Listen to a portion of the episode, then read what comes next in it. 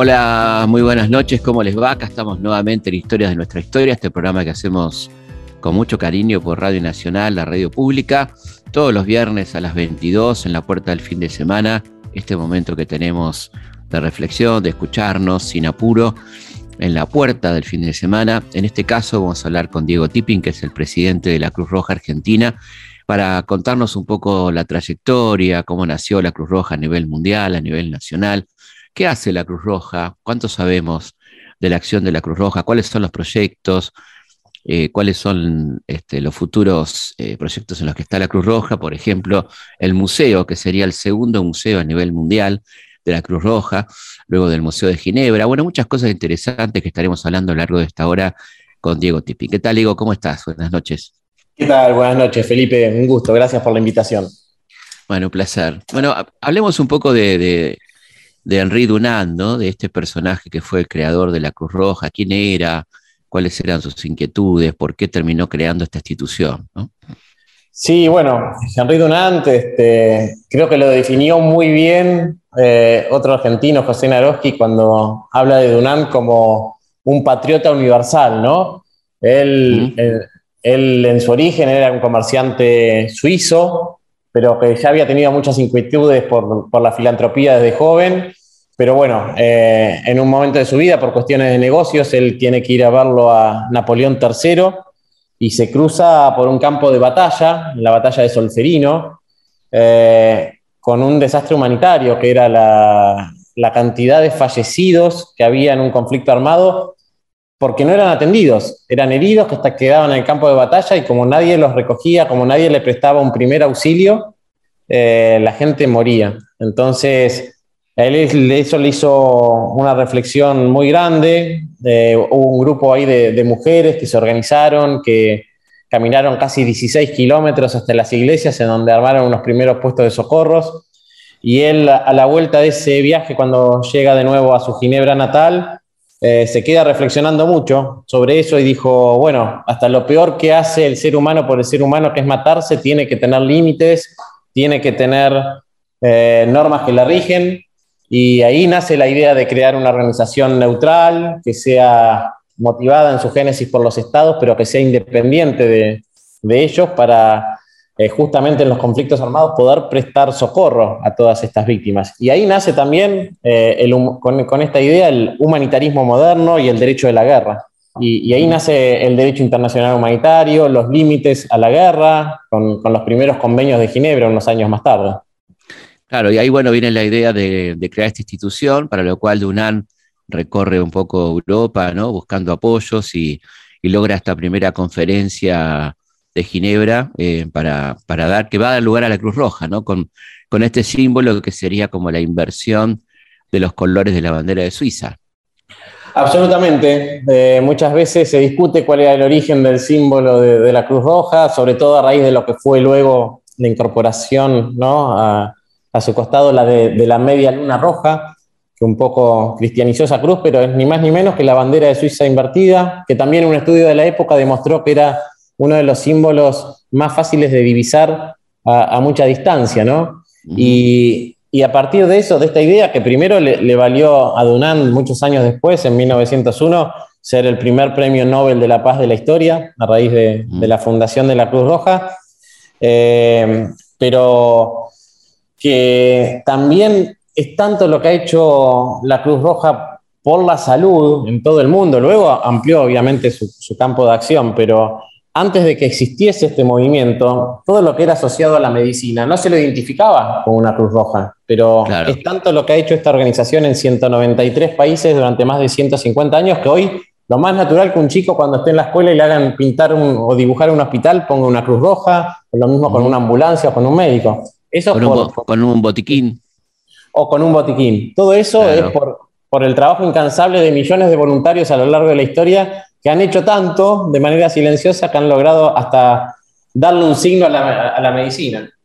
¿Cómo llega la, Cruz Roja a nuestro país, a la Argentina? Bueno, llega bastante adolescente, eh, porque la Cruz Roja tuvo su origen formal en, en 1863 con, el Comité Internacional y a partir de ahí empiezan las primeras sociedades nacionales en, en, toda Europa, ¿no? En Italia, en España, que son de las primeras en tener una Cruz Roja. Y aquí ya por 1865 se ven algunas actividades este, humanitarias, ya mucho más fuerte, en el año 1874, eh, a raíz de lo que eran las epidemias de esa época.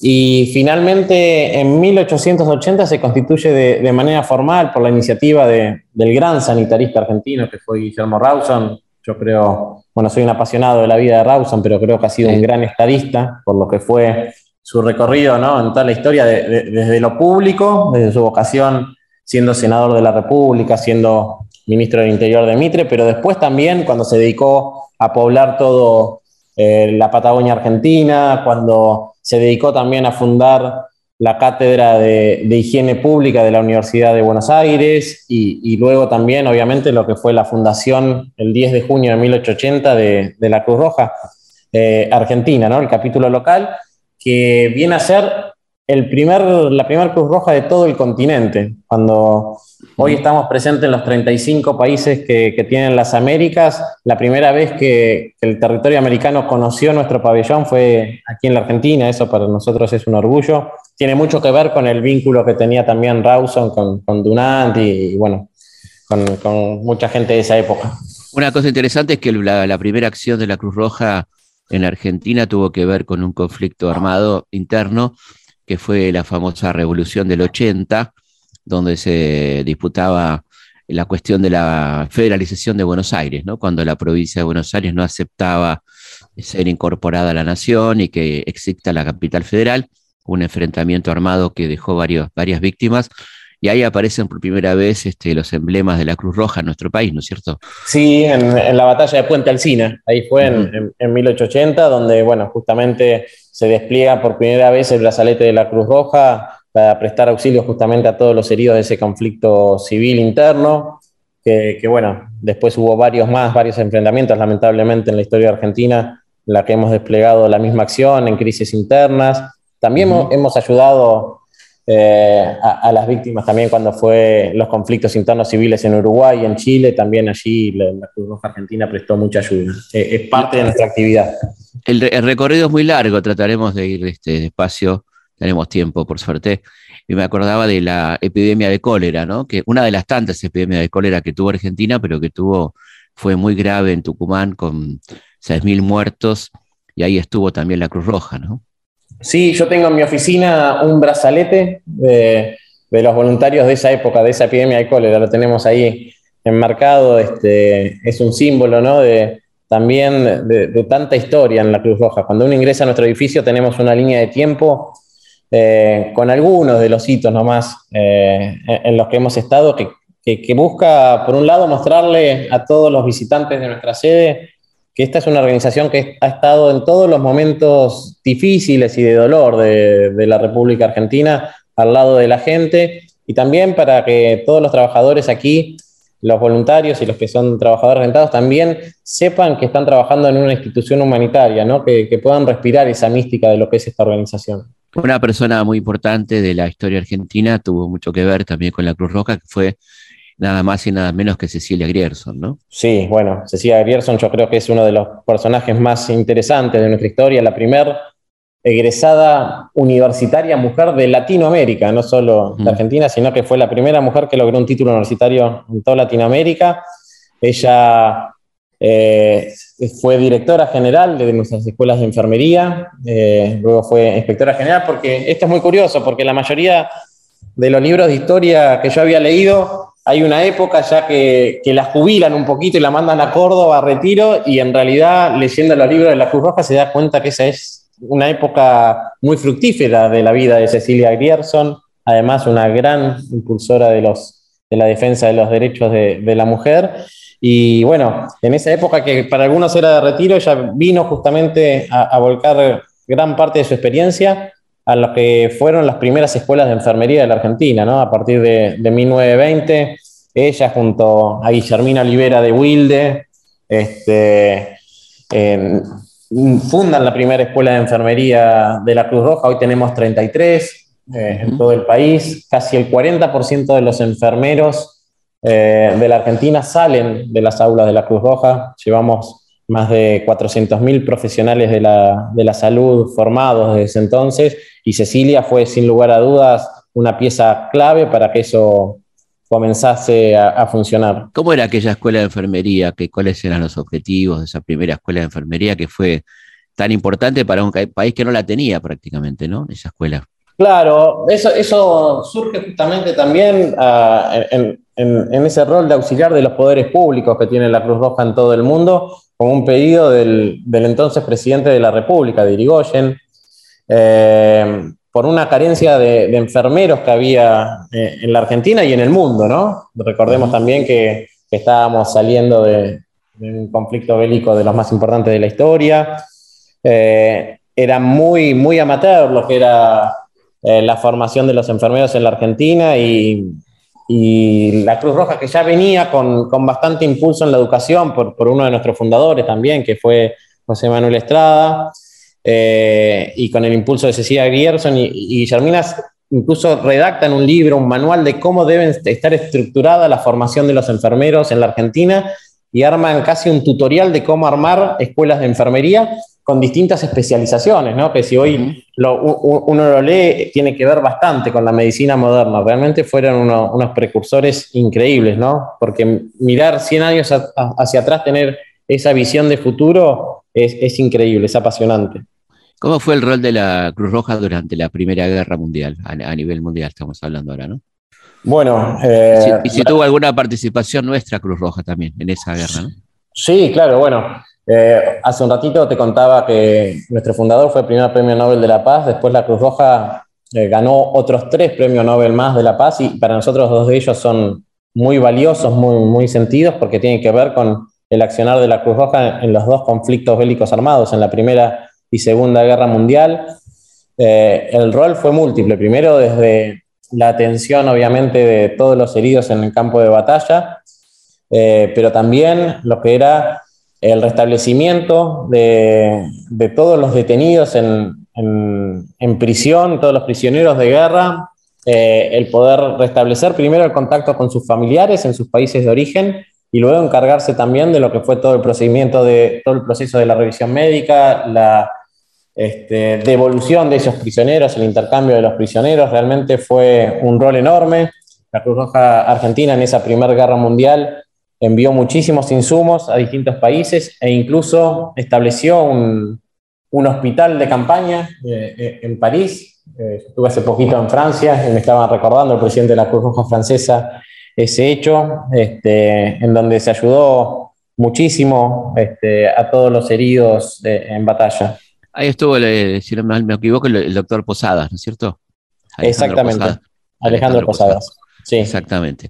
Y bueno, de luego este, vendrán este, episodios como por ejemplo el golpe del 30 en Argentina, donde también la Cruz Roja estuvo presente, ¿no? En, en los enfrentamientos que se produjeron el 6 de septiembre de 1930. Sí, con el derrocamiento de, de Irigoyen también, otro, otro suceso muy triste de la historia argentina.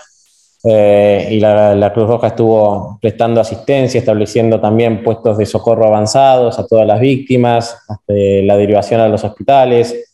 Eh, la Cruz Roja aparece en estos casos cuando la asistencia pública está desbordada o no genera confianza este, para alguna de las partes, ¿no? Y bueno, lamentablemente han sido muchos los episodios de violencia interna en la que hemos tenido que actuar este, en toda nuestra historia, ¿no? las últimas no, no, tan alejadas, como fue el tema del 2001. Claro. Eh, cuando fue también la, crisis y con, con, la caída del presidente de la Rúa. Ya llegaremos. Eh, ya, llegaremos. Ya, llegaremos, pero lamentablemente son, son sucesos que a veces se repiten en nuestra historia, ¿no? no, no, claro. Y, y, y, una cosa muy interesante que me llamó la atención es la, la escuela de guardavidas, ¿no? Que se crea ahí en el 34 eh, que, también lo, hizo la Cruz Roja, ¿no? También, pionera, pionera la Cruz Roja en eso. Todavía si uno va a las playas va a ver también una Cruz Roja en todos los puestos de, guardavidas. Eh, somos también hoy día los principales formadores de guardavidas en la República Argentina, porque toda esa actividad a veces no se conoce. Uno, uno sabe que la Cruz Roja existe, uno sabe que la Cruz Roja está hace mucho, pero si uno le pregunta a la gente qué hace la Cruz Roja, a lo mejor no lo tiene tan en claro o lo asocia directamente a los primeros auxilios o lo que es la intervención en alguna emergencia, pero la Cruz Roja en la Argentina ha tenido un rol clave en la formación de, especialidades paramédicas y, de asistencia en playas también este, muy fuerte, ¿no? Ya llevamos en total más de medio millón de, egresados en la Argentina. ¿Cómo fue la, participación entonces en la Segunda Guerra Mundial, donde hubo ahí, bueno, un, rol muy interesante en torno al reencuentro de las víctimas, por ejemplo, ¿no? Pero ¿qué hizo la Cruz Roja en la Segunda Guerra Mundial?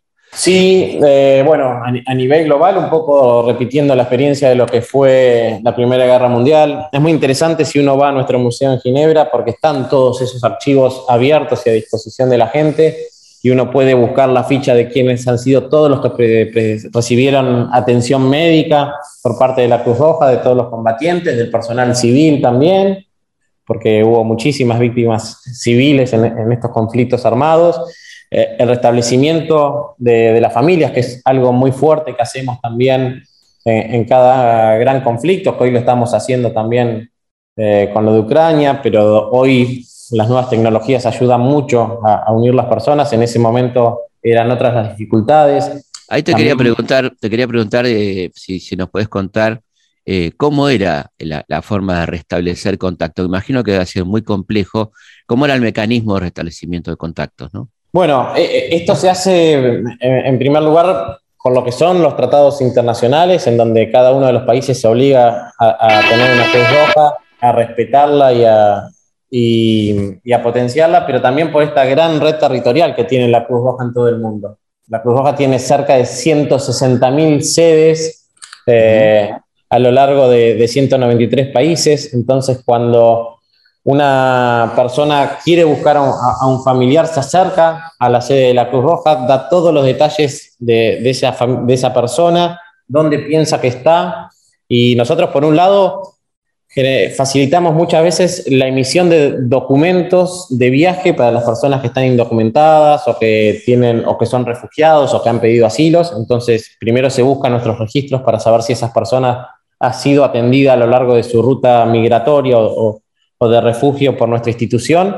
Y si se sabe eh, aproximadamente en dónde está esa persona, se contacta a la Cruz Roja de ese país y los especialistas de esa sociedad nacional salen a buscar a esa persona en, las distintas ciudades hasta dar con ella. Si se la encuentra, se le explica que hay una persona que la, que la, está buscando, quién es, por qué la está buscando, y si da su consentimiento, se las vincula se, las reencuentra, se hace falta, se, consiguen todos los medios también para que puedan viajar y, bueno, volver a, unir esas familias. Es un proceso realmente súper interesante que surge, por un lado, de la capacidad territorial de la Cruz Roja, pero también del mandato que nos ha dado el derecho internacional se hace en la guerra, pero se hace en muchísimas, en, muchísimas oportunidades también, ¿no? Fuera, fuera de los conflictos bélicos. Al día de hoy es una actividad muy importante que hace la Cruz Roja en todo el mundo, incluso aquí en la Argentina.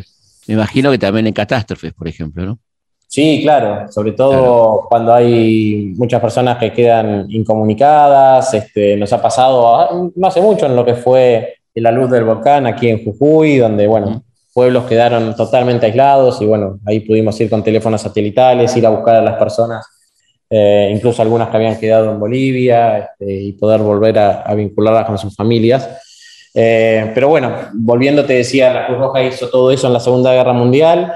Eh, emitió muchísimos de estos también documentos de viaje para, para aquellos que habían pedido asilo o refugio por, por motivos políticos en, en, nuestro país o en otros países del mundo. Y también la República Argentina hizo muchísimas colectas de fondos, este, se compraron muchísimos barcos llenos, enteros de granos que la Cruz Roja despachó y envió a distintos países. Te quería preguntar, Diego, ¿cómo llegás vos a la Cruz Roja? ¿De dónde venías? ¿De la actividad privada? ¿Qué, estabas haciendo antes? ¿Cómo, ¿Cómo te acercaste a la Cruz Roja? Sí, yo, mira, un poquito, yo soy de la ciudad de La Plata, eh, me había recibido de abogado. Eh, en el año 2000 y en ese momento, entre que empezaba ya el, ejercicio de, mi actividad profesional, eh, en ese momento en que uno tiene un poquito más de tiempo a disposición, estaba siempre con, con, mucha inquietud de ver cómo uno podía ayudar a los demás. ¿no? Yo siempre, soy de las personas que piensan que hay que involucrarse, de que no, no hay que pedirle todo al Estado, sino que cada uno de nosotros, desde nuestro rol como miembros de una sociedad, tenemos que pensar en el otro. Y fue así que me, acerqué a la FIAL La Plata de, la Cruz Roja. Y la verdad que cuando uno ingresa a esta institución, primero que son tantas las actividades y las líneas de desarrollo que van desde, lo, desde el voluntariado en terreno, en las comunidades, con, distintas líneas de acción, ¿no? que pueden ir desde la salud, deportiva, de inclusión, de desarrollo, e incluso desde lo dirigencial, si a uno le interesa también. Digo, es tanto lo que ofrece es tanto lo que te genera eh, eh, en el cuerpo cuando uno llega y, puede ayudar y puede ver que aquel que, se está quedando un poco atrás este, puede empezar a caminar de la mano con uno, que yo siempre digo que uno se enamora para toda la vida de, esta institución y es muy difícil mm. eh, irse. Y bueno, empecé ahí a principios de los 2000 en la Fidel La Plata, después me tocó algo súper complejo, que fueron las inundaciones de, la ciudad de La Plata. ¿no? Yo ya venía con, varios años en el voluntariado, en ese momento estaba de presidente de la ciudad de La Plata. Eh, uno un poco, viste, cuando es más joven y, a veces se cree que, sabe bastante de esto, de la respuesta de emergencia, porque me había tocado estar en, en varios lugares difíciles, en Haití, en Gaza. Y cuando me tocó a mí de local en mi ciudad, en, en las calles donde uno camina todos los días, ver todos los autos dado vuelta, la gente llorando sentada en la vereda. Eh, me acuerdo que en ese momento mi hermana estaba embarazada, este, vivía en pleno centro de la ciudad de La Plata y tuvo casi dos metros de agua dentro de su casa. En ese momento uno que tiene toda la experiencia eh, no sabe qué hacer, esa es la realidad. Y cuando estaba pensando qué es lo que había que hacer, de golpe el teléfono estalló, de golpe vi que empezaron a llegar móviles de todo el país, veía de, los puntos más remotos de la Argentina la FIA de la Cruz Roja organizándose para, ir a ayudar a, los platenses que estábamos pasando la peor tragedia de nuestra historia. Totalmente. Y hasta el día de hoy me emociono cuando lo recuerdo, ¿no? Porque ahí, ahí, me di cuenta de que esto es una gran familia que, nunca te deja solo, ¿no? Entonces, cuando uno estaba en la duda de para dónde arrancar, para dónde organizar la ayuda, este, de golpe cayeron miles de personas de todo el mundo a dar una mano y, ver cómo se juntaban las colectas en, los puntos más remotos del país, cómo nos preguntaban qué necesitan, mañana estamos ahí, este, fue realmente emocionante. Ahí, ahí se tuvo un sentido de pertenencia enorme.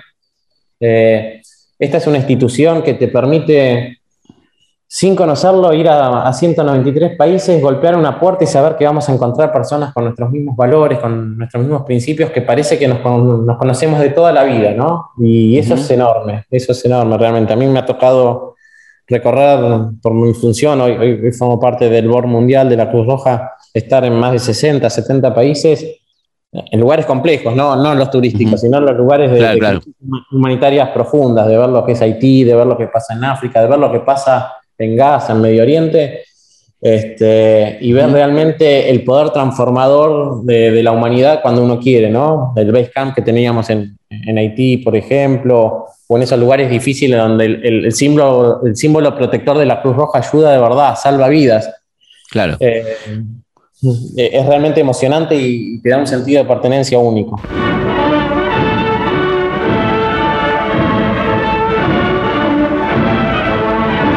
Con un desfile de samaritanas enfermeras vidas, se cierra la Semana de la Cruz Roja Argentina.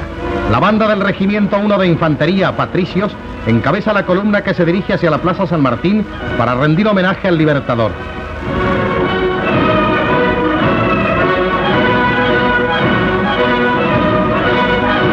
En las calles de la ciudad, los uniformes e insignias de las jóvenes que integran la abnegada legión que fundara el doctor Guillermo Rawson despiertan afectuoso eco de simpatía.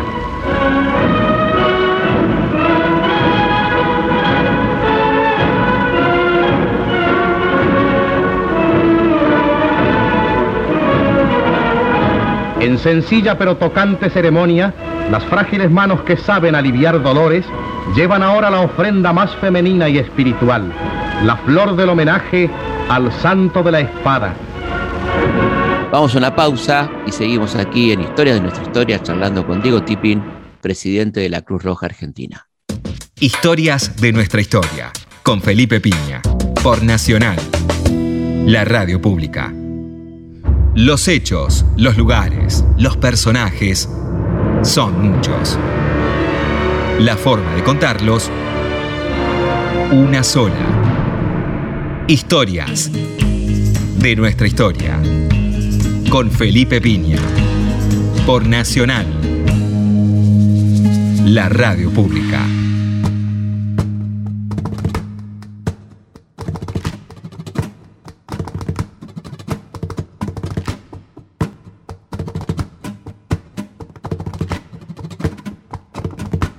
Seguimos en Historia de nuestra historia, queremos darle nuestra vía de comunicación, que son nuestra página web, elhistoriador.com.ar y también este, nuestro Instagram, que es felipe.pigna.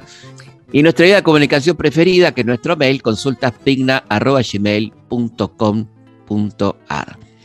Les contamos que vamos a estar, como ya muchos saben, el sábado 11 de junio a las 3 de la tarde haciendo, siguiendo las huellas de Don Manuel, un espectáculo para chicas y chicos, para toda la familia, donde vamos a estar con actores, con músicos, con Augusto Costanzo dibujando, un poco para los más chicos de la familia, pero para todos en general, eh, recordando a nuestro querido Manuel Belgrano. Sábado 11 de junio a las 3 de la tarde en el auditorio de Belgrano. Felipe Piña hace Historias de nuestra historia. Por Nacional. AM870. La radio pública. Continuamos en Historia de nuestra historia, conociendo más sobre la historia de la Cruz Roja Argentina y a nivel mundial.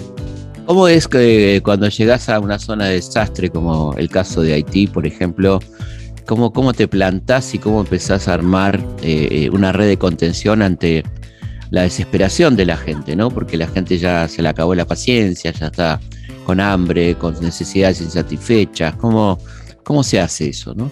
Sí, eh, la Cruz Roja yo creo que tiene una gran ventaja con respecto a otras organizaciones, incluso contra el Estado. Nosotros eh, estamos muy acostumbrados a trabajar permanentemente con las comunidades. Entonces, si bien muchas veces llegamos en el medio de un desastre, generalmente ya estuvimos con esas comunidades trabajando antes eh, y ya conocen que cuando viene una, ven venir una Cruz Roja, algo bueno sucede, ¿no? Le, pasa mucho también a los migrantes, que a lo mejor tienen que atravesar 10, 12, 15 países y en esos 12, 15 países vieron una Cruz Roja que vino a ayudarlos. Entonces, es mucho más fácil porque obviamente cuando uno trabaja en una situación de respuesta a una emergencia, hay cuestiones que son permanentes, transversales, que tienen que ver, como vos decís, con la hambruna, que tienen que ver con cuestiones de salud, que son permanentes y que es muy difícil hacer un corte, una línea de corte entre lo que es una emergencia y una situación ya, si se quiere, permanente.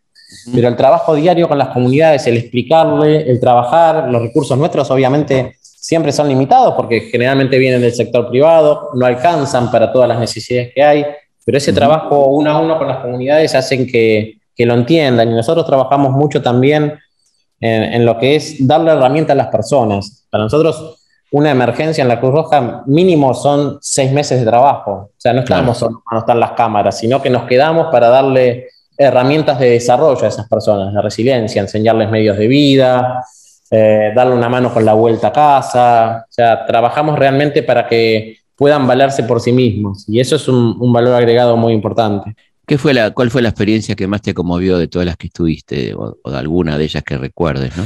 Bueno, obviamente la, de La Plata me marcó porque me tocó obviamente de, local, pero después eh, la, zona de Cisjordania, Franja de Gaza, es, una situación muy difícil, muy difícil, en donde suceden cosas eh, uno no se lo imagina. Uno puede leer un montón de, libros de lo que es la situación en esa zona y, realmente otra cosa es ir, ver y entender que, a veces cuando nos obligan a, ponernos de un lado o del otro del conflicto, ahí hay una realidad humanitaria enorme que hay que solucionar y que no se resuelve poniéndose de un lado o del otro del conflicto. Hay muchas veces que el tema de la violencia se hace desde un ejército o desde el terrorismo es una cuestión de presupuesto, ¿no? no siempre, pero muchas veces sí.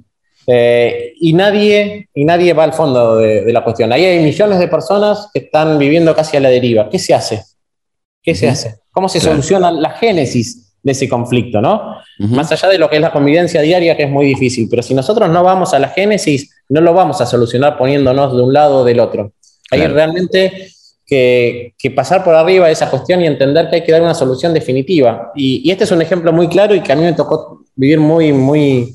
Sé que es un tema muy sensible, pero cuando uno va y, lo ve en vivo y en directo, moviliza mucho. Pero lo mismo pasa con cuestiones como Haití. Haití es uno de los tres países más pobres del mundo. Yo realmente me ha tocado ver a, esa gente este, a, la cara, ojo a ojo, y, ves la desesperanza en las personas, ¿no? Claro. Y, estamos hablando de media isla, ¿no? Media isla. Medio, de lo que era Santo Domingo antes, sí. Exacto, digo, y si la humanidad realmente no ha logrado darle solución a media isla, es que las cosas no las estamos haciendo bien. Y, creo que yo muchas veces, o siempre digo que estamos en un mundo que no habla el lenguaje humanitario, ¿no? Eh, por eso estas cosas suceden. Por eso hace un par de años estábamos viendo si salíamos vivos de esta pandemia y hoy estamos viendo si no se viene una guerra nuclear. Eso es porque no, no somos muy buenos aprendiendo de, que el planeta es uno solo, de que la humanidad es una sola y que, que nos tenemos que respetar, que hay que construir una humanidad distinta. Mira, me pasó hace poquito algo que me hizo reflexionar mucho. Nosotros tenemos un campamento humanitario en la triple frontera con Paraguay y Bolivia, en el norte de la provincia de Salta, donde ya llevamos potabilizados cerca de 300 millones de litros de agua para las comunidades originarias. Yo estuve cuando montamos ese primer campamento eh, y había un chiquito, Emma, de la, de la comunidad Wichi, que nos ayudó a armar todo, el campamento. Para que te des una idea, nosotros entramos con varias camionetas 4x4, las plantas potabilizadoras. Esas camionetas pinchamos seis gomas con, las espinas que hay ahí en, el piso. Los chicos andan descalzos, ¿no? Y corren, y juegan, este, y están acostumbrados a eso. Cuando terminamos de armar el campamento, hacía cerca de 50 grados, eh, este, este, chiquito nos había ayudado jugando a poner la cinta perimetral. Eh, le ofrezco una botellita de agua la destapa, la toma y abre los ojos bien, bien, bien grandes y me dice, wow, dice, ¿esto es el agua potable? Claro.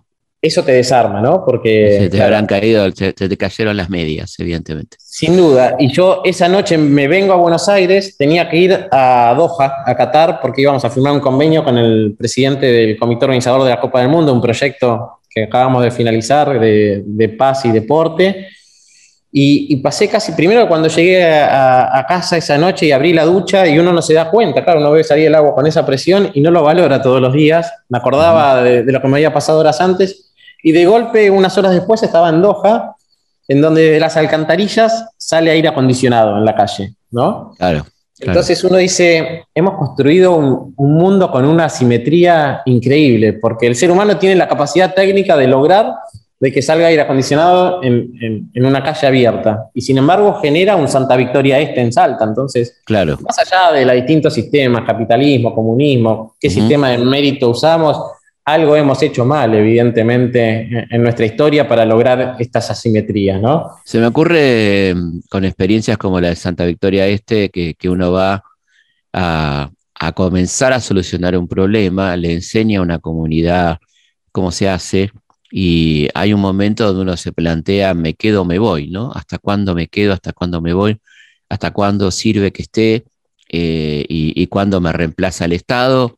¿O cuándo la comunidad está en condiciones de continuar esto, ¿no? Debe ser un planteo bastante recurrente, ¿no es cierto? Sí, claro, para nosotros el principal desafío siempre en cada misión humanitaria es definir la estrategia de salida. Justamente ese es el punto de quiebre. El descanso de Santa Victoria, bueno, para nosotros es bastante icónico. Obviamente la comunidad no quiere que, nos vayamos. Estamos trabajando muchísimas temáticas. Empezamos con el agua, pero también en cambiar conductas. Eh, estamos trabajando muchísimo en cuestiones de protección, género, inclusión. Hemos puesto también puestos de primeros auxilios, ya llevamos más de mil partos atendidos también ahí en la zona. Hemos logrado que la gente también entienda que cuando tiene algún episodio de diarrea o de salud severa es, por la es porque está consumiendo agua no segura y que vaya al médico, que eso no sucedía antes. Entonces también trabajamos en ese cambio de, conducta, pero ahí una de las complejidades es que muchas poblaciones son nómades, ¿no? Viven todavía de la caza y la pesca. Muchos Este, a lo mejor no saben que en la Argentina hoy sucede eso en muchos lugares, que hay poblaciones que todavía viven de la caza y la pesca. Entonces la estrategia de los pozos no sirve para el agua porque estas comunidades se desplazan y no se pueden llevar los pozos. Entonces estamos trabajando con estrategias de filtros familiares que, puedan, que son móviles y que sirven para, para darle agua potable a una familia de hasta ocho personas por día. Este, bueno, trabajando muy fuerte, pero bueno, hay una estrategia de salida, pero mientras haga falta vamos a seguir estando. Eso para nosotros es clave porque esas comunidades, uno dice, están hace como 200 años. No, la verdad que están peor que hace 200 años porque hace 200 años no vivían los niveles de violencia que viven hoy por parte de algunas poblaciones, ni tenían sus napas contaminadas como hoy sucede. Entonces, creo que es un momento de empezar a cambiar realidades. Y también la deforestación, ¿no es cierto? También, que influye decisivamente también en esa dinámica que tienen de, la caza y de la pesca, ni hablar, y con, también con el cambio climático. ¿Cuáles son los, este, los, desafíos actuales de Cruz Roja? Como decís, bueno, ahora estamos trabajando en esto. ¿Qué sería esto que estabas contando de, deporte y paz que, están, que acaban de firmar? Mira, nosotros con, la Fundación Qatar eh, empezamos a hacer espacios deportivos en, en, distintos puntos de la Argentina para para empezar a trabajar con los más jóvenes modelos de inclusión, de desarrollo, eh, disminuir los niveles de violencia. El deporte es una herramienta, yo te diría que es la mejor herramienta que conocemos para, para poder trabajar con las comunidades, porque el deporte iguala, ¿no? Eh, cuando uno va a un partido de lo que sea, somos todos iguales cuando compartimos una cancha, más allá de, de dónde venimos, y es un lugar de encuentro para los chicos que van a hacer deporte, pero también para sus familias. Nos pasó, eh, por ejemplo, nos contaban ahora en las afueras de La Plata, en donde hemos refundado un club que hoy está compitiendo, gracias a esto, nuevamente en la liga, que las familias ni se hablaban, que había muchos episodios de violencia entre familias por rivalidades, y que hoy van todos a ese campo deportivo a llevar a sus hijos y se quedan tomando mate, y se quedan dialogando, y se quedan este, intercambiando experiencias, porque nosotros más allá de lo deportivo les damos muchas herramientas para trabajar cuestiones eh, de género, de violencia, de medios de vida, ¿no? Porque hay, muchas problemáticas de, consumo de sustancias, obviamente. Eh, y todo eso hay que trabajarlo para poder reducir esos niveles que hoy, hoy se ven en muchos barrios de violencia. Este, este, proyecto tiende a eso, que a través del deporte y de la construcción de estos espacios se puedan lograr cambios en los comportamientos comunitarios.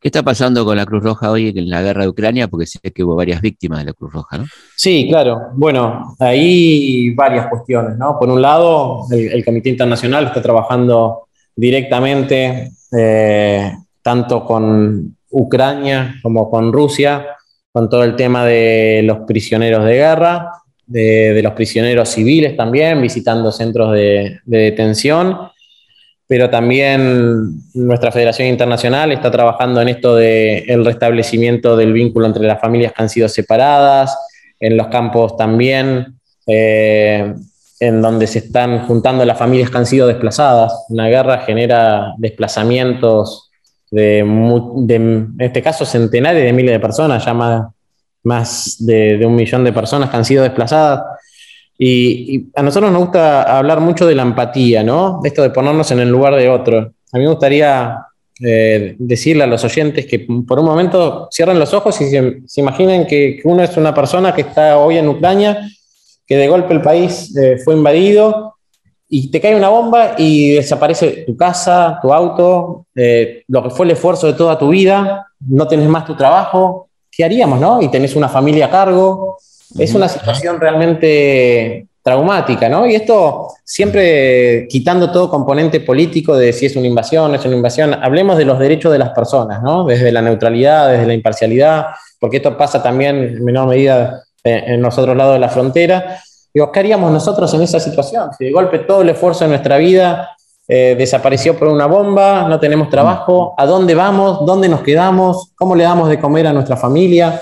Son situaciones que cuando esto se multiplica por millones de personas son realmente dramáticos. Y esta situación está teniendo un poco más de foco de atención porque está sucediendo en Europa. Claro. sí, porque, está pasando algo, algo muy parecido en Yemen de, lo que no se habla, ¿no? Por, supuesto, y hay muchísimos otros conflictos armados silenciosos en todo el mundo y no se habla. Y hoy hay mucha empatía por, por esto porque a lo mejor es Europa y, y ojalá, ojalá esto sea un cambio en la forma de ver los, este, las crisis que surgen a raíz de estos conflictos humanitarios, ¿no? Y, esto nos haga cambiar mentalidades. Ojalá este conflicto, eh, porque es más mediático, porque sucede en un lugar que, llama la atención, nos haga cambiar eh, comportamientos a futuro y nos haga reflexionar también a futuro de cómo trabajamos estas problemáticas humanitarias. Hoy es uno de los desafíos más grandes, sin duda, después de la Segunda Guerra Mundial y después de la pandemia, en cuanto a despliegue de, la Cruz Roja en la historia, ¿no? porque está teniendo muchísimas, muchísimas víctimas civiles a las cuales hay que atender y contener durante muchos años, ¿eh? porque también el desafío es que hoy hay recursos, hoy podemos estar accediendo a fondos de distintos donantes porque todavía están los medios de comunicación. Pero este conflicto y sus consecuencias va a seguir durante muchos años más y ahí va a empezar realmente el verdadero desafío humanitario de esta crisis. Cuando se vayan las cámaras, digamos, ¿no? Cuando se vayan las cámaras, cuando ya los fondos de los donantes no sean tantos, pero las necesidades van a seguir siendo muchas durante mucho tiempo. La reconstrucción eh, y, el volver a, un punto cero después de un conflicto, esto lleva muchísimos años y a veces eh, en algunos de los factores que tiene que ver sobre todo con lo psicológico, con cuestiones eh, de la persona humana no se logran nunca. Entonces requieren una atención muy individual y de muy largo plazo. Hablemos del tema Malvinas y el reconocimiento de los cuerpos. Eh, eh, tuve la, suerte de estar en Malvinas y me, hace muchos años y me destrozaba ver esa placa que decía soldado argentino solo conocido por Dios, que estaba en el cementerio de Darwin. ¿Y cuál fue la labor entonces de la Cruz Roja para el reconocimiento de los cuerpos en Malvinas? Sí, bueno, la Cruz Roja tuvo un, rol decisivo primero, obviamente, durante el, propio conflicto, ¿no? Con, también con la atención de, todos los eh, heridos de guerra, los, detenidos que fueron trasladados a Uruguay, reconocimiento, la entrega de los prisioneros de guerra,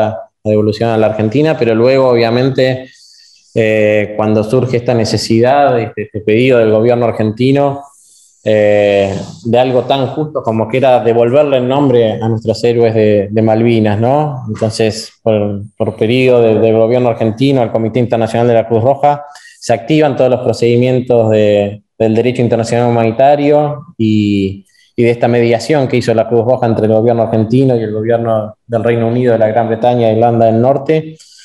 Primero, obviamente, se buscó, más allá del deseo de los estados, que las familias estuviesen de acuerdo, ¿no? Porque para poder hacer este reconocimiento, primero eran las propias familias las que tenían que prestar su, consentimiento eh, de que querían que esto suceda. Cuando ya se, logró reunir un gran número positivo de, de, esta intención, había que verificar si realmente también estaban dadas las condiciones técnicas para poder hacerlo. Por suerte y gracias también a la aplicación del derecho internacional humanitario y de estos convenios de Ginebra, los cuerpos habían sido conservados acorde a los tratados internacionales y era factible avanzar en, este reconocimiento. Eh, la Cruz Roja lo que hizo fue justamente aplicar en esta mediación este, el derecho internacional humanitario, contratar todo el equipo forense para eh, la recolección de las muestras en el suelo de las Islas Malvinas eh, en un reconocimiento que obviamente involucró por un lado el ADN, pero también un montón de circunstancias adicionales, como objetos que había eh, en las tumbas, el saber dónde habían sido los, conflictos del fallecimiento de las personas, para poder lograr esta identificación. Eh, quedaron muchas historias de esto, ¿no? que, que, las madres muchas veces resumen de una manera tan simple el dolor. Yo recuerdo una madre que decía, cómo mi, hijo es un, un, NN si yo lo mandé con nombre, ¿no? y en esa frase tan simple y, tan lógica había tanto dolor resumido. Eh, el otro día pudimos escuchar algunas historias, ¿no? También que, a uno le pone un poco la, piel de gallina de, de, aquellas madres que cuando finalmente se pudo eh, reconocer el cuerpo de sus hijos, dejaron de poner un plato en la mesa, ¿no? O, Dice, bueno, ahora ya sé que, mi hijo está muerto. Y realmente parecen historias súper duras, pero son ciertas. Son ciertas. Entonces hay que entender también nuevamente lo que genera un conflicto armado, ¿no? Tantas familias que, perdieron a, sus seres queridos y que durante más de 30 años ni siquiera sabían, tenían certeza de dónde estaban sus, hijos. A mí, a mí me ha pasado, yendo por otra actividad, muy al interior profundo de la Argentina y que me vengan a decir, gracias a ustedes ahora, ahora tenemos dónde llevar una flor. Y, es imposible que no se te caiga una lágrima, ¿no? Y, y, también sentir orgullo de pertenecer a una organización que, que ha podido facilitar esos procesos, ¿no? Que, que, tienen que ver con la más estricta justicia y con eh, la más estricta sentido de humanidad. Eh, ¿Por qué un museo de la Cruz Roja? ¿Cuál sería el, el objetivo de tener un museo de la Cruz Roja? Bueno, para nosotros es súper importante, tiene un doble motivo, ¿no? Primero, reconocer el valor de, tantos argentinos, centenares de miles que de manera anónima, a lo largo de estos más de 140 años de vida, pasaron por nuestra institución a soñar con una sociedad distinta, ¿no? Y quisieron muchísimo, dejaron mucho de sus vidas, de sus trabajos, eh, de sus familias para, para dárselo al otro, el que más lo necesita en un momento de dolor. Entonces, se ha hecho mucho en los momentos más difíciles de Argentina, siempre estuvo la Cruz Roja eh, ayudando en todo el territorio nacional, eh, y entonces es bueno contarlo, es bueno contarlo, y lo que han hecho, hoy hablábamos hace un rato de todos los, la cantidad de las decenas de barcos que se mandó durante la Segunda Guerra Mundial, eso lo hicieron los argentinos, muchos no lo saben, que la República Argentina ayudó tanto y de esa forma a través de la Cruz Roja, pero fue en definitiva la, República Argentina. Y, hay que contarlo, hay que mostrar un montón de, piezas históricas que tenemos, ambulancia de la década del 20, botiquines, eh, bueno, carpas de auxilio de esa época, pero también lo, lo, estamos pensando como un centro de interpretación, como se los conoce ahora, como un espacio que sea también moderno y atractivo y no solo una exhibición de objetos, con un objetivo muy claro a futuro durante muchas generaciones, que es empezar a hablar de esto de generar empatía, de generar conciencia, de que hay que tener una humanidad distinta, de que tenemos que pasar por esta vida para dejar una huella humanitaria profunda. Entonces, va a estar muy orientado a que los chicos de primaria y de secundaria puedan ir a pasar una mañana o una tarde y aprendan del derecho internacional humanitario, del derecho de la guerra, de cuáles son eh, nuestros derechos ante las situaciones más difíciles, va a haber mucho, va a haber salas de cape, juegos interactivos donde estos principios van a estar en acción para que se pueda ver lo que es la neutralidad, la imparcialidad en cada uno de estos casos, eh, cómo trabajamos con las comunidades migrantes, con los desplazados, pero que también puedan a través de la realidad virtual esto, salir del colegio, salir del trabajo, ponerse el chaleco con el emblema de la Cruz Roja, ir a nuestro hub humanitario, armar un kit de respuesta a emergencia, tomarse un avión e ir a potabilizar agua al desierto, por ejemplo. ¿no? Entonces, esto busca, eh, en como te decía hace unos minutos atrás, en un mundo que permanentemente nos obliga a elegir en estar de un lado o del otro, en que hay un camino distinto a estar de un lado o del otro, ¿no? Y que este camino es superador. Y eso hay que enseñarlo, hay que empezar a, a promover eh, cada vez más fuerte una voz de paz y de no violencia, porque si no empezamos a hacer esto, eh, lo que nos sigue es muy difícil, es muy difícil en la Argentina y en el mundo, ¿no? Para terminar, digo, ¿cómo hace la gente que se quiere acercar a la Cruz Roja, ya sea como donante, como voluntario? ¿Cuáles son las, vías de, comunicación o de, forma? Sí. Sí, en, nuestra página web que es www.cruzroja.org.ar eh, está toda nuestra red territorial de filiales, seguramente son más de 66, tengan una cerca para vivir esta experiencia increíble, increíble que es ser voluntario y ponerse al servicio del otro. Eh, hoy también hay muchas nuevas fórmulas de, formas de voluntariado, no solo es ir a una filial de la Cruz Roja, sino hay mucho que se puede hacer desde la virtualidad, que se puede hacer a distancia, que, sirve realmente para, para, acompañar a aquel que la está pasando mal. Eh, y también están todas las formas también de, acompañarnos de la donación, que es importante, porque esta es una organización que es muy grande, que se prepara mucho, que es muy profesional y muy moderno, tiene mucho equipamiento de respuesta a emergencia, pero también para enseñar oficios, para ayudar a las personas en el desarrollo. Y a veces se nos ve o, tenemos más visibilidad en un momento de emergencia donde están las cámaras, pero para poder tener ese nivel de respuesta hay que prepararse todo el año, ¿no? Y eso requiere justamente de personas que nos apoyen permanentemente. Tenemos más de 70.000 donantes todos los meses que nos hacen su aporte a través de tarjeta de crédito, débito, poquito, mucho, lo que puedan, toda ayuda para que esta organización, que no es una ONG, es una asociación civil privada, independiente, pero protegida por el derecho internacional, eh, que tiene una ley también en la Argentina que la protege. Eh, esta organización es un tesoro de, la nación, de todos los argentinos. Esta Cruz Roja que hoy es moderna, que es una de las más fuertes del continente, eh, lo es porque los argentinos a lo largo de más de 140 años han creído en ella y la han apoyado. Así que los invitamos a que sigan en ese camino que para nosotros es, clave para poder tener una sociedad mejor. Bueno, Diego, muchísimas gracias. ¿eh? Te agradecemos mucho y adelante con, la tarea que es tan loable. Gracias, gracias a vos por este espacio y por ser tan cercano a nosotros. Te, lo valoramos mucho. Un abrazo muy grande. Otro. Estamos llegando al final del programa, espero que les haya gustado, una historia interesante, la Cruz Roja, que vemos siempre el simbolito. No sabemos muy bien de dónde viene, qué hacen, a dónde va. Nos pareció interesante recordarles esta historia. Nos volvemos a encontrar como siempre aquí en Historia de nuestra historia, viernes a las 22 por Radio Nacional, la radio pública.